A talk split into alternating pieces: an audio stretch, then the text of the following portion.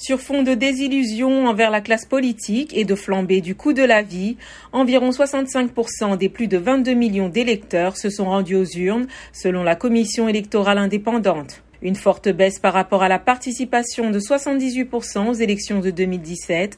Selon les premières estimations, Raila Odinga, 77 ans, leader historique de l'opposition, est soutenu par le pouvoir et le vice-président sortant William Ruto, 55 ans, sont au coude à coude. Les discours de campagne axés sur le pouvoir d'achat et la lutte contre la corruption n'ont pas nécessairement convaincu la population qui, pour environ un tiers, vit dans la pauvreté.